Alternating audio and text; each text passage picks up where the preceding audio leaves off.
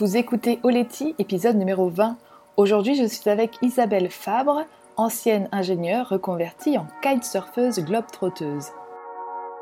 Mon nom est Sarah Hébert et j'anime Oleti, le podcast qui te parle en toute simplicité de développement personnel, de yoga et des sports de glisse. Oleti, ça signifie merci en Jéhu, un des 28 dialectes de la Nouvelle-Calédonie, l'île dont je suis originaire. En solo ou à deux, je partage le micro avec des femmes inspirantes sur des thématiques variées comme l'alimentation, le bien-être, l'environnement, le voyage, les sports de glisse ou encore la maternité. Mon but est de te donner les outils qu'il te faut pour aller à l'essentiel et vivre ta vie de rêve. Après 10 ans sur les circuits mondiaux en windsurf, je suis devenue la pionnière du subfinesse yoga en France. Je sillonne désormais les mers du globe en voilier avec mon compagnon et nos deux petits mousses. Alors si comme moi tu as envie de croire qu'avec du cœur tout est possible, écoute bien ce qui va suivre. Dans l'épisode précédent, j'étais avec Charline Picon, championne olympique de planche à voile, qui nous raconte son parcours et aussi le challenge de devenir maman entre deux préparations olympiques. Ça fait longtemps que je suis Isabelle Fabre sur les réseaux sociaux. Je l'ai d'abord découvert parce que c'est une experte du pilotage de drone et qu'elle m'a beaucoup inspirée pour vous faire rêver avec nos images de voyage et mes images de, trip en windsurf et en stand-up paddle mais elle m'a aussi également inspirée grâce à sa reconversion d'ingénieure à kitesurfeuse globe-trotteuse. C'est une boule d'énergie et de motivation. Je vous laisse avec notre entretien. Avant de commencer à discuter avec Isabelle de ses voyages en kitesurf, en stand-up paddle et de ses astuces yoga pour garder la pêche en convalescence, je voulais te faire un petit cadeau. Je t'ai préparé un audio pour réussir ta première séance de SOP Yoga. Tu peux le télécharger dans le descriptif euh, de cet euh, épisode de podcast. Tu trouveras 10 points clés pour réussir ta première séance de stand-up paddle yoga. Voilà, c'est parti, je te laisse avec Isabelle et moi. Bonjour Isabelle, merci d'être avec nous ce matin. Et bonjour à toi, salut. Alors, euh, je sais que tu adores parler de ton histoire parce qu'elle n'est pas commune et c'est un bel exemple de reconversion, de savoir comment quitter sa zone de confort pour euh, créer une vie qui nous ressemble plus. Est-ce que tu peux, euh, avant de nous parler de ton parcours professionnel, nous dire d'où vient ta connexion avec la nature, mais tout particulièrement avec l'océan? Est-ce que ça vient de l'océan ou est-ce que ça vient d'abord de la nature? Ça vient de l'océan. Euh, parce que là, maintenant, j'habite à Nice, mais avant, j'habitais à, Nancy. Et ça m'arrivait, euh, quand j'étais étudiante, de descendre euh, sur la Méditerranée juste pour le week-end, juste pour voir la mer. Donc, je me tapais vraiment beaucoup de trains. Mais ouais, je, partais juste pour faire de la planche à voile sur la Méditerranée. Je pouvais partir pour le week-end. Et ouais, j'ai toujours été fascinée par la mer. Et quand est-ce que tu as découvert les sports de glisse? Euh, bah, j'ai découvert à peu près quand j'étais euh, dans mes années étudiantes, donc euh, après, quand j'étais en école d'ingénieur, à peu près à ce moment-là, j'ai commencé à m'intéresser à la planche à voile. Après, quand j'étais petite, j'ai fait un peu d'optimiste aussi, mais j'en garde pas un super souvenir. Je crois que je pleurais beaucoup, j'avais très peur. Comme beaucoup d'enfants avec les copes à la main quoi. pour pas avoir trop d'eau dans sa coquille. Ah ouais, moi, je crois que je plantais le bateau dans les rochers, du coup la dérive bloquait, j'étais bloquée, je pleurais, voilà.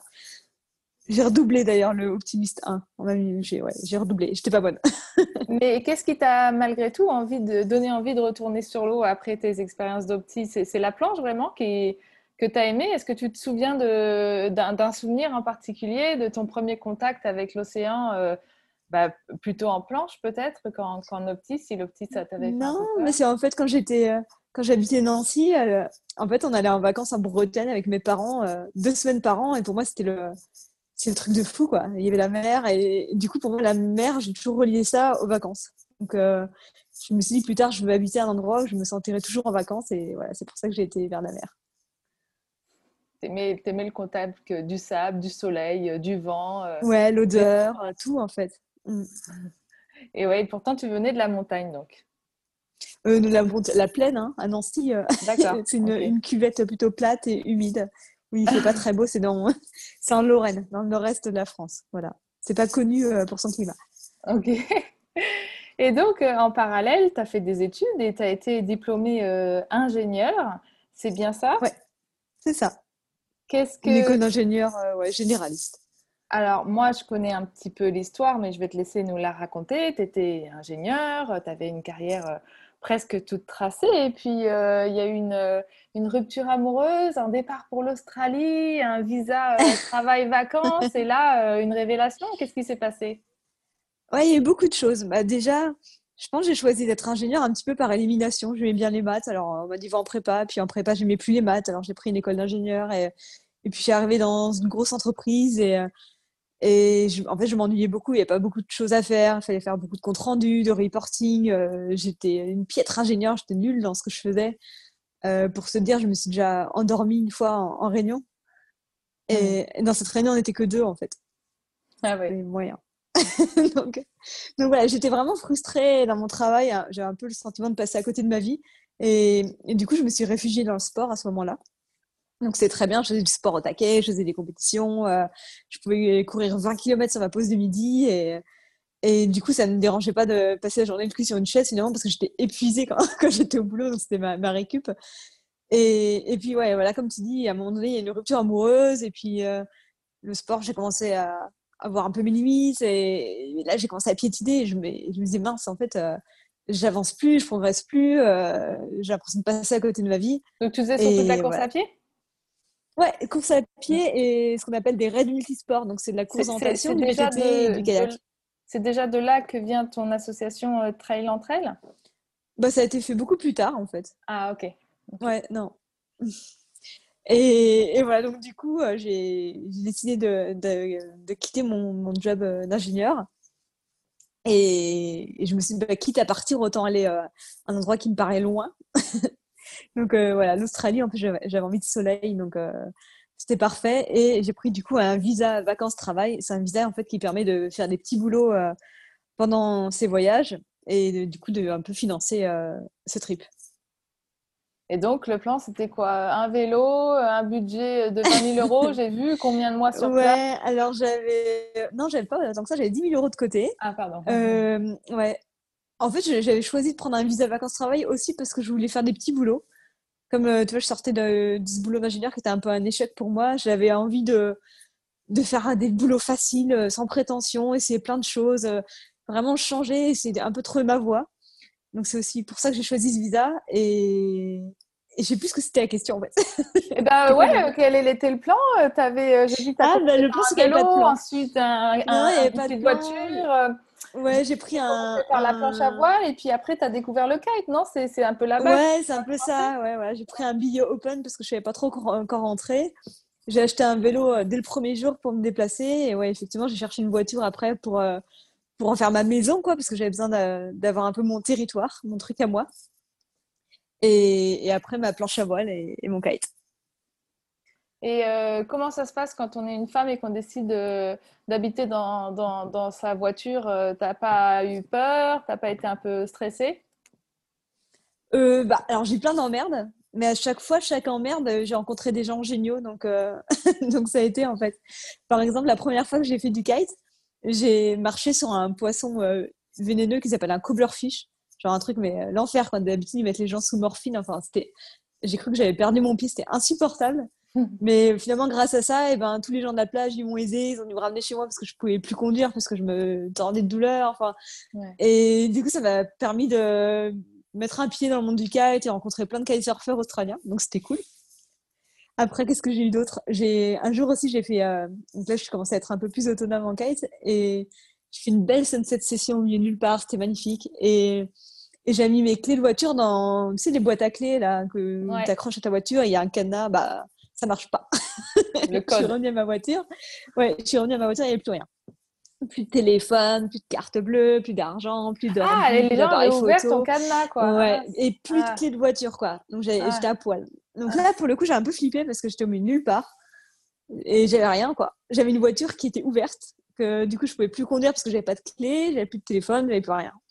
Donc, euh, ouais, là, j'ai passé une nuit un peu, un peu chiante. Ah, t'étais toute seule la nuit, t'as pas trouvé de, de solution Non, bah non, j'étais vraiment au milieu de nulle part. Bah non, j'étais dormi, enfin, mais du coup, j'avais peur que les voleurs reviennent. Enfin, ouais, pas... ouais, grave. Quand mais bon, grâce à ça, en fait, après, ben, les gens du spot, ils m'ont dit malheur, tu t'es fait voler là, mais comment c'est possible Ça arrive jamais. J'ai dit oui, ça arrive qu'à moi, je sais. j'étais un chat noir à l'époque. Mais après, ils m'ont hébergé parce que j'étais un peu secouée, mine de rien, et, et ça m'a permis de, de créer des super amitiés et voilà de le mec qui m'a hébergé, je crois que je suis restée un mois chez lui. Euh, c'était comme un frère, quoi. Vraiment, on allait surfer, on allait courir le matin, après on faisait du kite. Euh. C'était une super expérience, alors qu'à la base, euh, c'était un truc horrible.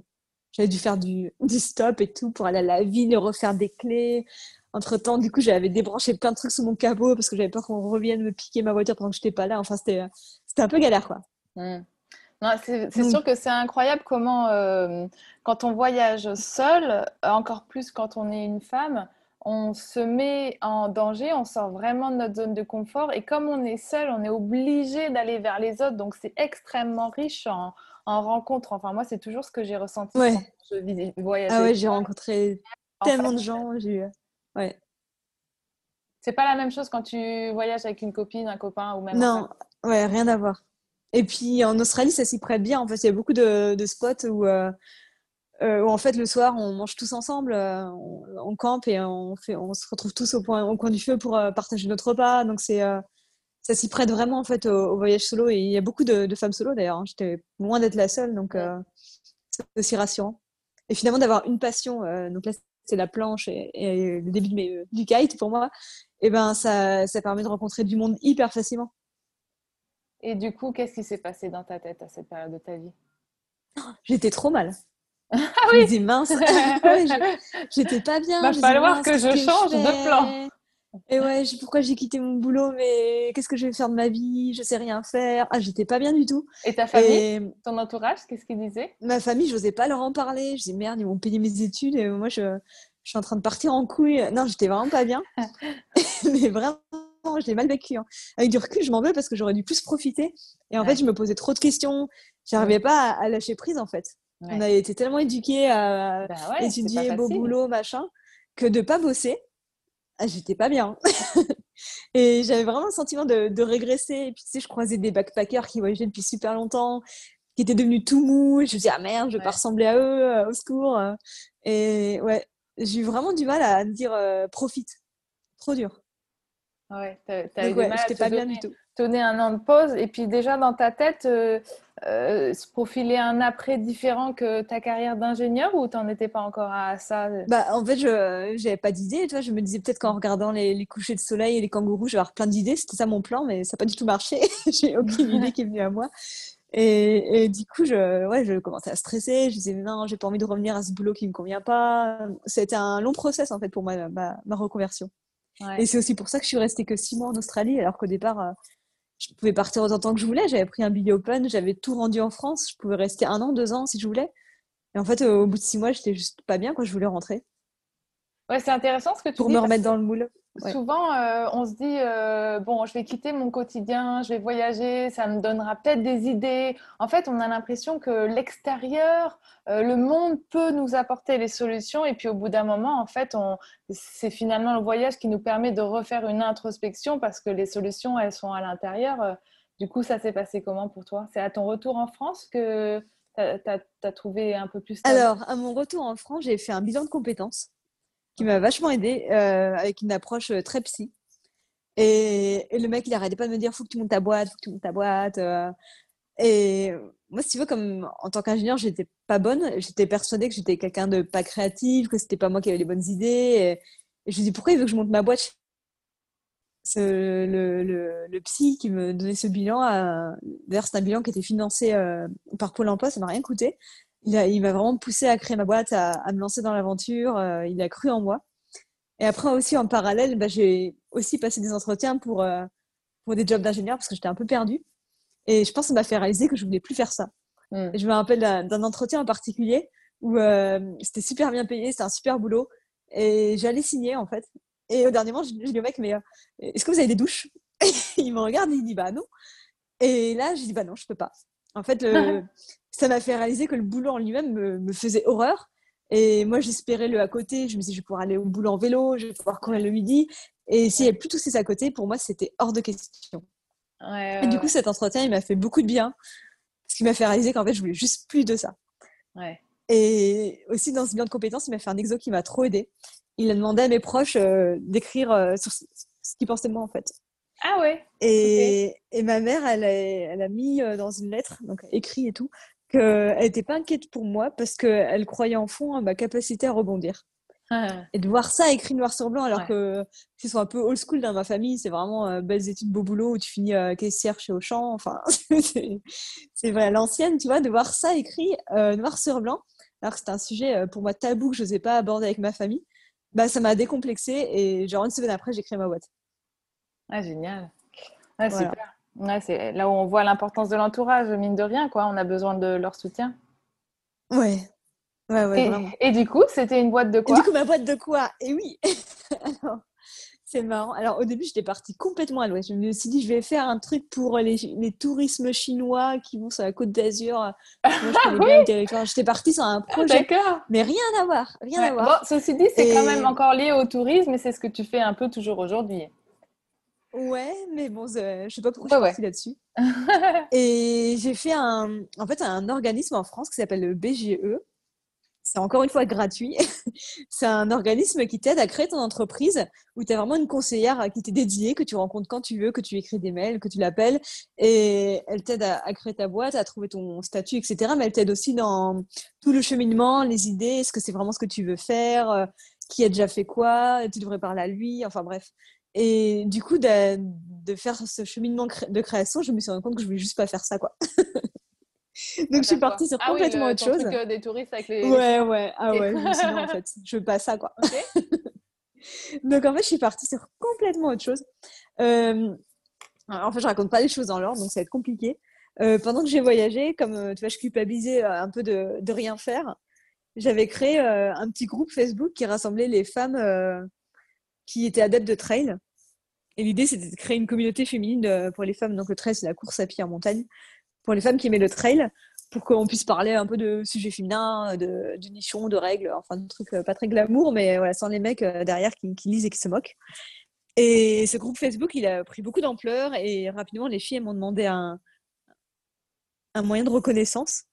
Et du coup, j'ai créé une marque textile associée. Et l'idée, c'est qu'avec euh, mes fringues, les filles, elles trouvent des copines sur les courses et elles sont jamais seules. Et c'est ce que tu fais aujourd'hui. Et voilà. Et du coup, en fait, ça, je ne pensais pas du tout en faire ma boîte. Et, et en parlant avec la conseillère, elle m'a dit, mais ça, vous en faites quoi? Et c'est vrai que je, je fais une association, mais euh, je n'avais pas du tout réfléchi. Et puis, euh, du coup, on a développé ça. On a commencé à développer la marque textile, à créer des stages, etc. Et donc, euh, du coup, ma boîte, ça a été ça au départ. Super. Et on fait comment pour vous rejoindre? C'est un groupe Facebook qui est réservé aux femmes, donc il faut être une femme. Et euh, ça s'appelle Trail entre elles. Ok, génial. Bon, bah, voilà. Il n'y a pas de, il a pas d'adhésion. Voilà. Vous rejoindront. Ouais, l'idée c'est plus pour les débutantes et pour voilà, trouver des copines de course. On a aussi des partenariats avec des compétitions. Euh, et puis des fois on se motive pour aller faire des compètes au Maroc. Euh. du coup, on n'est jamais vraiment seul. Voilà, c'est ça l'intérêt. Donc tu rentres d'Australie, tu as appris à faire du kite, tu sais toujours faire de ta voile, mais tu décides d'investir dans ta première passion, le trail, et d'en faire ton métier, à quel moment tu deviens pilote de drone, euh, ambassadrice pour aller rider sur les spots du monde avec ta planche de kite, euh, également porte-parole euh, de la Côte d'Azur? Oh, c'est Côte d'Azur? Attends, c'est quelle Ouais, c'est ça. Ouais, voilà. Parce que c'est ça ton métier aujourd'hui aussi. Bah oui, ouais, maintenant c'est plus que ça d'ailleurs. En fait, tu fais plus bah, trail si, un petit peu, mais c'est pas du tout euh, une source de ah, revenus. C'est vraiment euh, le, cœur, quoi. Mhm. c'est pour euh, parce que j'aime le projet et que c'est mon petit bébé, mais c'est pas du tout une source de revenus. bah voilà, aujourd'hui, alors comment j'en suis arrivée là? En fait, j'ai continué à voyager pendant que je créais ma boîte, parce que mine de rien, toute cette reconversion, elle a pris deux ans. donc pendant ces deux années, j'ai continué à voyager. J'ai commencé à progresser en kite, j'ai commencé à faire des images, à créer un compte Instagram, m'intéresser à la photo, à la vidéo, mais je pensais pas du tout en faire un métier, quoi. Et je suis retournée en Australie. Et je pense que l'Australie, c'est un, pays qui est pour moi, parce qu'il m'est encore arrivé un truc de fou. Ouais. Et tu dois, tu dois savoir. Bah, oui, oui, oui, oui, oui, oui. Je n'ai pas forcément envie de faire la même rencontre un jour. Hein. Je vois des petits, moi, régulièrement, en planche à voile ou en kite, mais je voudrais voilà. On parle d'un requin, d'un gros requin. Voilà, pour ceux qui nous écoutent, en gros, je faisais du kitesurf en Australie et il y a un requin, un grand blanc de 5 mètres. Donc ça fait un gros requin, mais un petit grand blanc, voilà. Qui m'a, chargé alors que je faisais du kite et qui est vraiment arrivé sous moi. Et en fait, au dernier moment, j'ai eu trop de chance, il, a fait demi-tour, il a dû se dire ça se mange pas, enfin.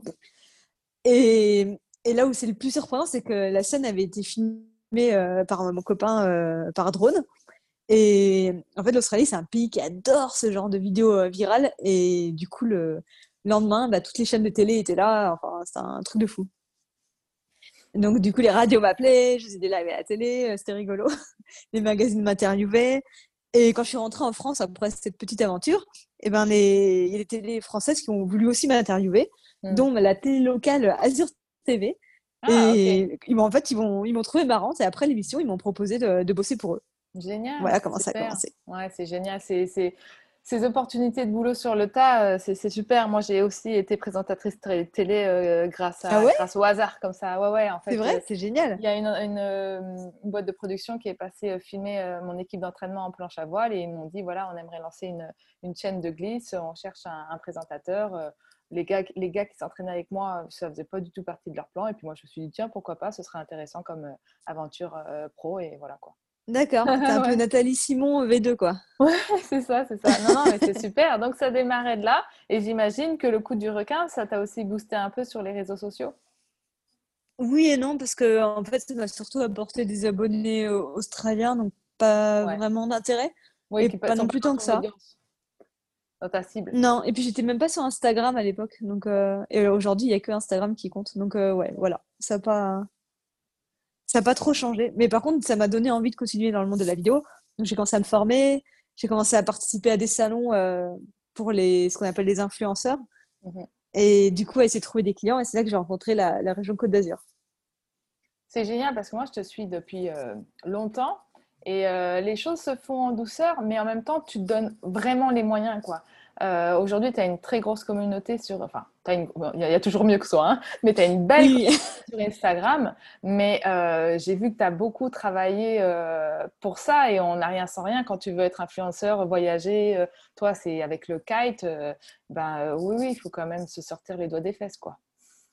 Ouais, il faut se réinventer, mais après, c'est.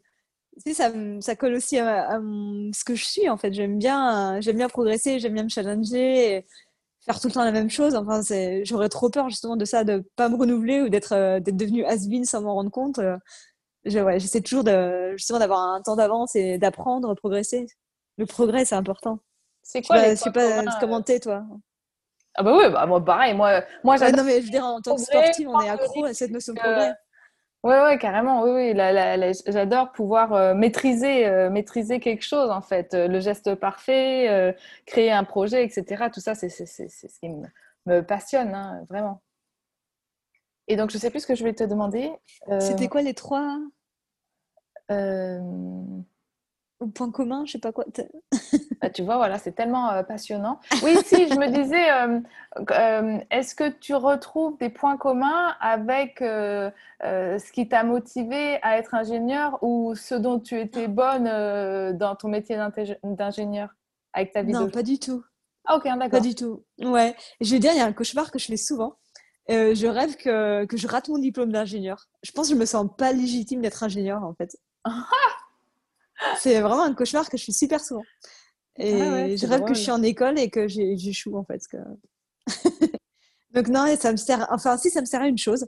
En fait, quand on est ingénieur, on nous apprend à être curieux et à avoir confiance en ses capacités d'apprendre et de pouvoir faire ce qu'on veut en fait. Donc si, il y a ça qui me sert. Mais ça, je m'en étais pas rendu compte avant que le mec du bilan de compétences me l'ait dit, par exemple. C'est un mmh. truc j'en avais pas conscience avant. Et je disais, j'ai étudié pour rien, mon diplôme, euh, il est bon pour la poubelle. Il m'a dit, mais non, pas du tout. Euh, voilà. Est-ce qu'aujourd'hui, tu te sens vraiment à ta place ou est-ce qu'il te manque encore un, un, petit quelque chose pour être complètement euh, toi? Non, je me sens vraiment bien. Après, je dis pas que je ferai ça tout le temps parce que j'aime bien l'idée de me renouveler sans cesse. Ouais. Mais ouais, je suis vraiment heureuse dans cette vie et bien occupée. C'est quoi que tu préfères dans ta vie d'aujourd'hui?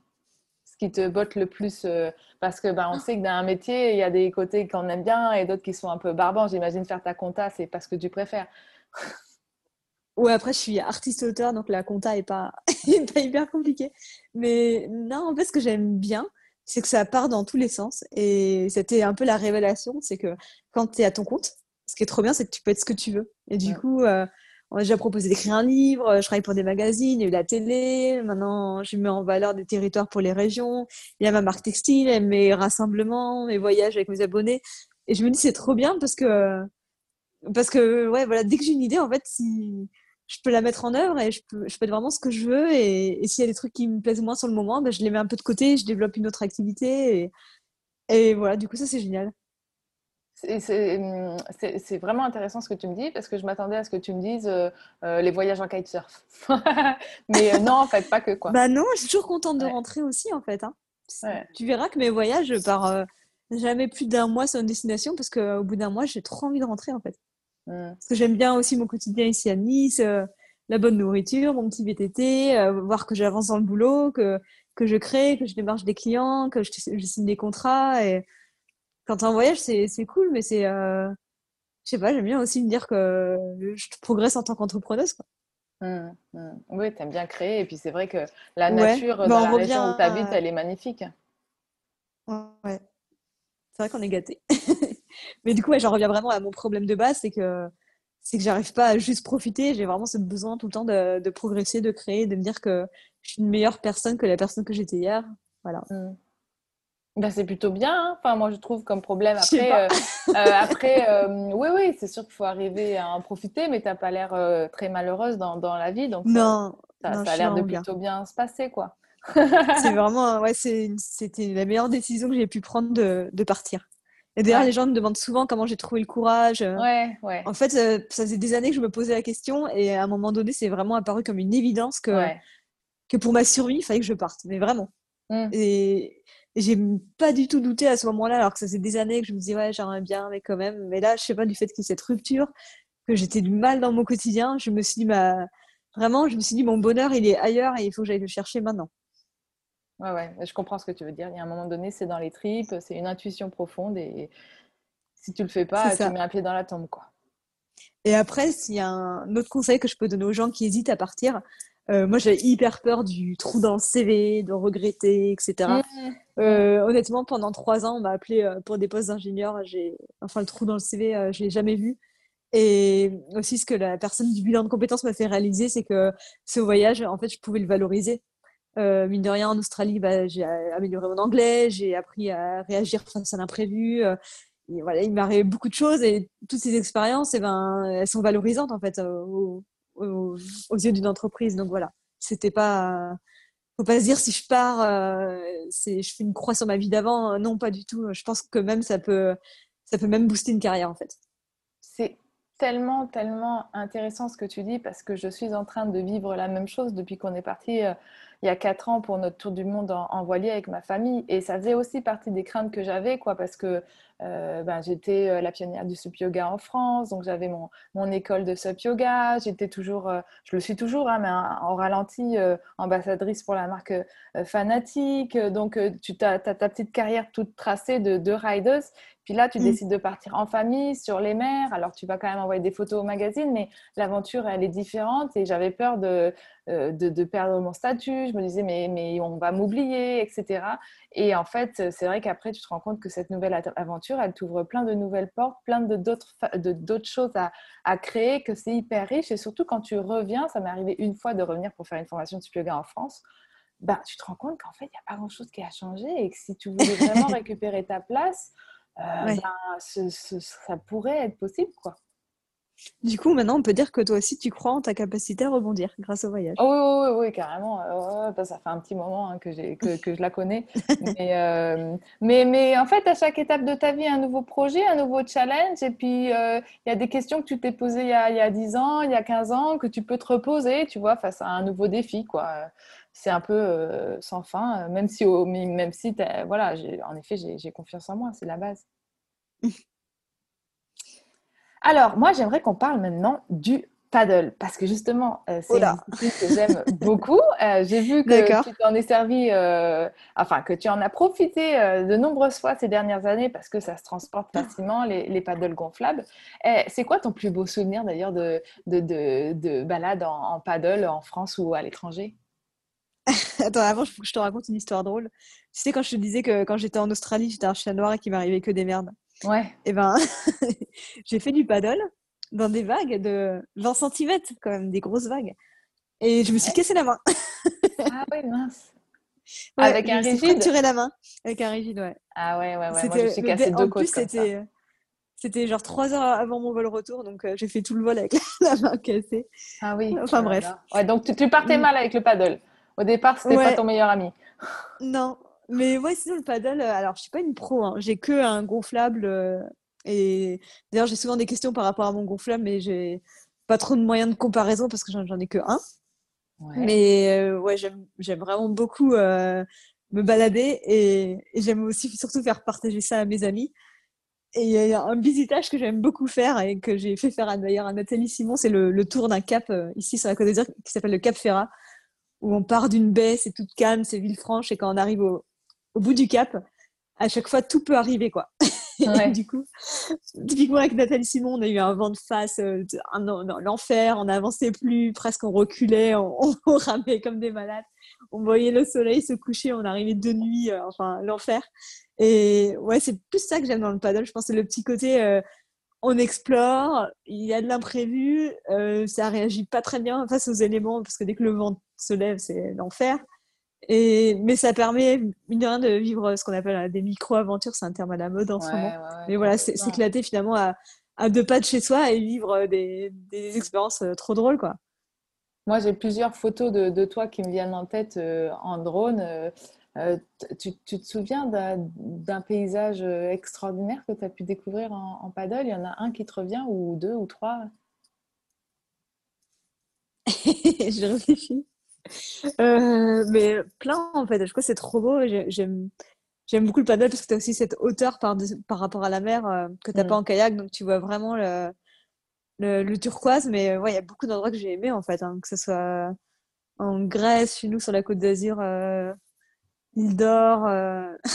il y a aussi beaucoup d'endroits où, je me suis fait surprendre et je suis partie dos au vent en me disant j'arriverai à rentrer et puis j'arriverai pas à rentrer. Il y a à Maurice, euh, l'île au Bénitier, je sais pas si tu as déjà été, c'est pareil, c'est trop bien. C'est tout calme, tu vas le soir avec le, lever de lune, c'est dingue. Je sais pas, tu avais, une photo en tête euh, bah plein, non, non, non, non, non, euh, c'est super. non, non, mais tu es la championne du monde des, photos de drone, je trouve, en, paddle notamment. Et, à ah chaque fois, tu nous fais des photos pile poil au-dessus de toi où tu es allongé sur le dos en croix là, avec ta planche. Et, c'est vrai que ça rend super bien les, les, C'est dur hein, parce qu'il faut pas que le faut la bonne couleur de paddle, quoi. Dès qu'il est trop blanc, euh, la photo, elle est hyper euh, exposée, donc c'est pas évident comme photo. Ouais, Et alors, c'est quoi tes questions par rapport au paddle? Euh, Non, j'en ai pas trop. C'est juste, euh, il faudrait que je me... je me mette un peu plus. Genre les vagues, ça m'attire en paddle. Je pense que c'est plus sympa que, que le surf. Parce qu'en fait, je suis une piètre nageuse, donc le surf, ça m'attire moins. Ouais, ce qui est difficile en surf, c'est le take-off, alors que là, quand tu es en paddle, tu es tout de suite ouais et tu peux partir, tu progresses vraiment vite. Mais par contre, on se casse la main et les côtes. Quoi. J'allais te dire que bon, bah, tu es en Méditerranée, donc tu fais ce que tu peux. Quoi. Mais on a, on a des surfeurs chez nous. Hein. Je sais, je taquine, je taquine. Mais bon, ce, serait, ce serait mieux en, Bretagne ou sur la côte basque. Je te l'accorde. cool, cool, cool. Euh, non, non, mais je me demandais si, as, comme tu me disais, j'ai un paddle, donc j'ai pas de, de moyen de comparer. Je me demandais si tu te posais des questions sur euh, euh, la forme, le type de paddle, la rigidité, des choses comme ça. Non, bah, je vois bien que le mien, il va plutôt vite, mais plutôt pas stable par rapport à ceux de mes amis. Mais sinon, je ouais. ouais, je suis pas du tout experte paddle, quoi. Bon, mais dès que tu peux, ça fait toujours partie de ton moyen euh, ah d'exploration. C'est vrai que moi, bah, c'est ce que j'aime beaucoup. Ça fait tout bosser, quoi. Ça fait des abdos, les bras. C'est c'est pas comme le kayak où tu es mal assis, où tu te fais un peu mal au dos. Euh. Mm. C'est ça, en fait, je trouve, comme sport. Ah, complètement. Hein. Et, et j'allais te dire que justement, tu viens de te faire opérer du pied. Euh, avant de reprendre la course à pied, ce sera une, super façon de te rééduquer, le paddle. Ouais, bah, j'ai déjà, j'en ai déjà parlé à mon kiné. Mon kiné est d'accord. Ok. Hein. Ouais, ouais, il m'a dit que justement pour la proprio ça sera bien et qu'il voit pas comment je peux me blesser non plus euh, parce qu'au pire je tombe à l'eau quoi. Donc euh, C'est pour bientôt. Je vois le chirurgien dans deux jours et je négocie. Bon, ben, je te souhaite de pouvoir retourner sur ton paddle le, plus vite possible. Euh, j'aimerais qu'on fasse une, petite euh, parenthèse. On ne va pas s'étaler, on en entend assez parler en ce moment. Mais euh, lors de ton dernier voyage au Venezuela, tu as attrapé le Covid-19. Et ça m'avait beaucoup touché tes messages parce qu'à l'époque, surtout les jeunes comme nous, on, se demandait un peu qu'est-ce que c'était tout, ce remue-ménage par rapport à ça. Mm. Et puis, tu nous as tenu. Et moi, la première. Hein. Ouais, tu nous as dit attention, euh, ça dépend, on réagisse pas tous pareil. Et, et toi, euh, tu as cru que ça allait mieux, tu as repris le sport et boum, en fait, tu t'es retrouvé un peu en insuffisance respiratoire. Euh, tu n'as pas eu besoin de la machine, mais ça, ça as eu, pendant longtemps, longtemps, tu as eu du mal à retrouver ta, pleine capacité pulmonaire. Hein, tu, tu, nous racontes. Ouais, alors, bah, alors déjà, moi, j'ai fait un peu n'importe quoi pendant mon corona, c'est-à-dire que j'ai fait du sport pendant que je l'avais parce que je pensais juste pas l'avoir. J'ai pas eu de fièvre, j'ai une méga diarrhée. À l'époque, on parlait pas de ça, donc j'ai eu trois jours de diarrhée. Le quatrième jour, j'allais mieux. Je me suis dit, allez hop, ils vont confiner. Je vais vite me faire une séance de, de course à pied. Et en fait, au bout de dix minutes, j'ai euh, eu mal euh, au poumon et un goût de sang dans la bouche. Et un peu comme quand tu fais un effort hyper intense, mais ça correspondait pas à ce que je faisais. Et du coup, j'ai arrêté direct. Et c'est là que les gros soucis ont commencé. Ma situation s'est vraiment dégradée euh, de jour en jour. Euh, J'étais plus capable de parler. je dormais je dormais de 21h à 9h et de midi à 17h. Je dormais un peu tout le temps. Mais par contre, je n'étais pas au bout de ma vie, comme euh, tu vois certaines personnes qui te disent qu'ils n'arrivent plus à sortir de leur lit. Euh, j'ai pas être fière, mais moi j'ai vraiment des symptômes respiratoires hyper importants. Hmm. Vraiment, je n'osais pas appeler mes parents parce que j'étais pas capable de parler. Et après, j'ai été hyper bien suivie par un médecin qui m'appelait jusqu'à trois fois par jour, qui était hyper inquiet, qui me disait d'être prête à appeler le SAMU. j'ai appelé une fois le SAMU euh, sur ses conseils aussi. Mais bon, c'est passé c'est passé et puis voilà euh, après j'ai essayé de reprendre ma vie euh, d'avant et ça s'est pas du tout passé comme prévu euh, donc en gros j'ai bah, développé un asthme à l'effort mmh. donc je dirais j'ai mis à peu près cinq mois à, récupérer mon souffle et l'autre truc dont j'avais pas beaucoup parlé sur les réseaux parce qu'honnêtement j'avais peur que ça reste c'est que mmh. j'étais devenue débile Euh, alors, euh, pour être tout à fait sincère, hein, vu toutes les âneries que tu fais sur ton compte, on se pose la question depuis longtemps, euh, Isabelle. ouais. Alors, du coup, l'explication scientifique, c'est que le, le, Covid, ça crée des petits caillots de sang. Ah ouais. Et notamment au niveau du cerveau. Et du coup, ça fait qu'il y a des zones du cerveau qui, entre guillemets, meurent. Et le temps que, heureusement, le corps est bien fait, le temps que des nouvelles liaisons neuronales se font, je suis pas médecin, mais d'après ce que j'ai compris, et eh ben, bon, ça prend du temps. Et du coup, pendant très longtemps, et eh ben, pareil, 6-7 mois, je dirais, j'avais des trous de mémoire, je savais plus euh, ce que j'avais dit à qui, je faisais des fautes d'orthographe quand j'écrivais, j'étais à l'ouest. Et, et par exemple, il m'arrive des trucs, genre, je conduis, je me dis, tiens, je suis en voiture. Pourquoi? Où est-ce ah que je vais? Où est-ce que je viens? Ouais. Et je mets vachement de temps à percuter pourquoi je suis là, est-ce que je fais? Et j'ai eu un trauma crânien une fois. Et ça m'a fait vraiment comme après un trauma crânien. Ah ouais. Mais, mais euh, toujours euh, Non, c'est passé, je dirais, vers, euh, ouais, vers septembre. Hein. Ah c'est bien duré. T'as plus Donc, ouais, de mars. aujourd'hui? Alors, je fais pas, j'ai pas repris le sport intensif. Je peux pas trop te dire niveau souffle. en tout cas, je suis censée prendre de, de la ventoline avant chaque effort. Ah ouais, toujours? Mais ouais, ouais. A priori, l'asthme allait fort. Euh, je l'aurais eu tôt ou tard, mais du coup, avec le Covid, il s'est installé euh, bien, quoi. Ah bon, d'accord. C'est comme dit les médecins. C'est quoi la morale de l'histoire pour toi? Euh, Ouais, bah, c'est d'être sérieux par rapport à ce virus. Que, ouais, je pense que c'est une période difficile pour tout le monde, mais voilà, c'est pas n'importe quel virus et il faut surtout pas le choper, même si on est jeune. Effectivement, on a peu de chances d'en mourir, mais c'est, je connais quand même beaucoup de gens parce que j'ai reçu beaucoup de témoignages qui sont bien emmerdés. Donc voilà, c'est un virus qu'il ne faut pas choper. Est-ce qu'au-delà de ça, on peut même. Euh, je, pense à mon cas, par exemple, je suis quelqu'un de plutôt dur au mal, j'ai l'impression qu'on est des warriors, qu'il faut y aller. Et du coup, j'aurais tendance euh, à peut-être pas. Euh, pourtant, je suis à l'écoute de mon corps, mais quand je suis malade, je me dis, bah, c'est rien, j'ignore un peu le truc, et puis euh, je retourne m'entraîner ou je continue ma vie. Est-ce est que ça t'a fait réfléchir? Est-ce que tu étais un peu comme ça, toi aussi? Complètement, parce que après, en fait, après le, le Covid, j'ai eu des pointes au cœur et ils ont cru que j'avais une myocardite. Et ça m'a vachement calmé. Une myocardite, en gros, c'est une inflammation euh, du muscle cardiaque. C'est quand le virus migre dans le cœur. Et d'ailleurs, je ne saurais jamais si je l'ai ou pas parce qu'ils ont vu un truc à l'électrocardiogramme et le temps que je passe à un IRM, euh, il n'y avait plus. Mais en gros, tu risques un arrêt cardiaque quand tu fais du sport. Et c'est pas spécifique au Covid, c'est spécifique à tous les virus. Et du coup, il y a une règle d'or que je ne connaissais pas. C'est que quand tu as un épisode grippal, et eh ben, tu fais aucun sport pendant 10 jours. Sinon, tu as un risque que le virus migre dans le cœur. Et là, euh, bah la myocardite, c'est la merde parce que c'est 6 mois de repos. Euh, et sinon, euh, risque d'arrêt cardiaque. Et c'est d'ailleurs la première cause d'arrêt cardiaque chez les sportifs. Ça résonne très fortement en moi, puisque à l'âge de 22 ans, j'ai été implantée d'un défibrillateur cardiaque. Et dix ans après, en fait, on pensait que c'était euh, euh, un problème lié aux catécholamines, les hormones qui provoquent la contraction euh, du cœur, qui étaient libérées chez moi de façon anarchique pendant le sport ou, l'effort intense. Et en fait, mon, mon, médecin, il pense que j'ai attrapé un virus cardiaque à l'âge de 22 ans. Et avec les bêta-bloquants, les médicaments que j'ai pris pendant 10 ans, et mon défibrillateur, tout est revenu dans l'ordre. Mais donc, le virus cardiaque, ça me parle beaucoup. Voilà. Donc, euh, du coup, ça m'a fait réaliser que qu'en fait, je faisais n'importe quoi jusqu'à maintenant. Et parce que voilà, comme toi, eh ben, moi, je suis malade. Euh, je laisse passer deux trois jours, puis après, j'ai juste envie de reprendre, et, et puis je m'écoute pas, et parce que je pense que j'ai aussi appris à pas m'écouter. Je viens de la gym, hein, moi, mmh. comme sport, donc c'est un sport où on t'apprend à pas t'écouter, mmh. sinon, sinon tu progresses pas. Et c'est pas bien, quoi. En fait, on n'est pas, on n'est pas une semaine près dans la vie euh, pour le sport, quoi. Mmh. Et du coup, euh, ça me fait penser à, euh, au bien-être et, je me demandais, il me semble que tu as une petite pratique de, de yoga. J'ai cru voir que tu... C'est ça. Euh, voilà. J'allais rebondir là-dessus. En fait, c'est le yoga qui m'a sauvée pendant toute cette période.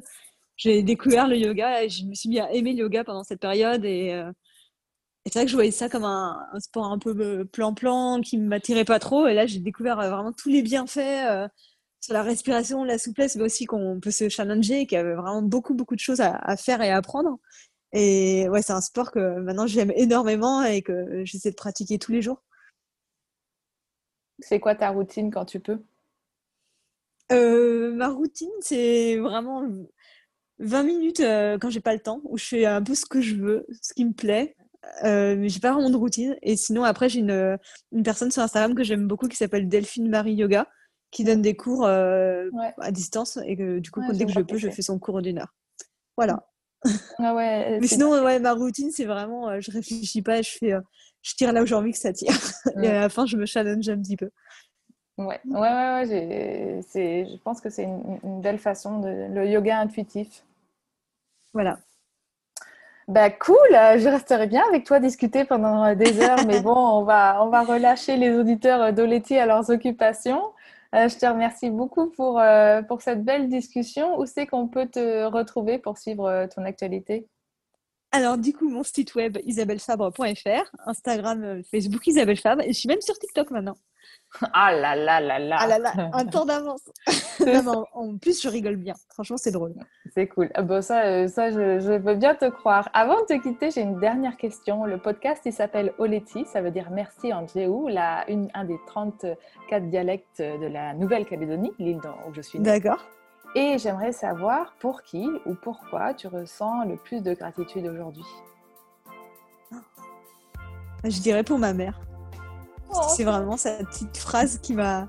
pourtant, je suis pas très... pourtant, je suis pas très famille ni quoi que ce soit, mais c'est ce petit mot écrit noir sur blanc qui m'a qui m'a permis d'avancer. Et en plus, euh, c'est pas du tout le genre de ma mère d'écrire des trucs comme ça. Enfin, on n'est pas trop euh, dans la famille, on, s'écrit pas trop des, mots d'amour. Et du coup, je sais que ça lui a demandé sûrement beaucoup d'efforts et ça a dû lui mettre la pression quand j'ai demandé cette mission. Et finalement, c'est elle qui m'a qui m'a débloqué. Donc voilà, pour ma maman. Bien. Merci, à la prochaine. Merci à toi. Dans le prochain épisode, je te parle d'une des plus belles aventures de ma vie, la tentative de traverser de l'Atlantique en planche à voile, 12 jours en pleine mer sur ma planche, les leçons que j'en ai tirées et là où ça m'a amené. Merci d'avoir écouté cet épisode jusqu'ici. Si tu es toujours là, c'est que tu l'as probablement bien apprécié. Dans ce cas, je t'encourage à l'envoyer à un ami qui en aurait besoin ou à le partager sur les réseaux sociaux en me taguant sarah.hébert. Je t'invite également à t'abonner sur ta plateforme d'écoute préférée et à m'offrir 5 étoiles.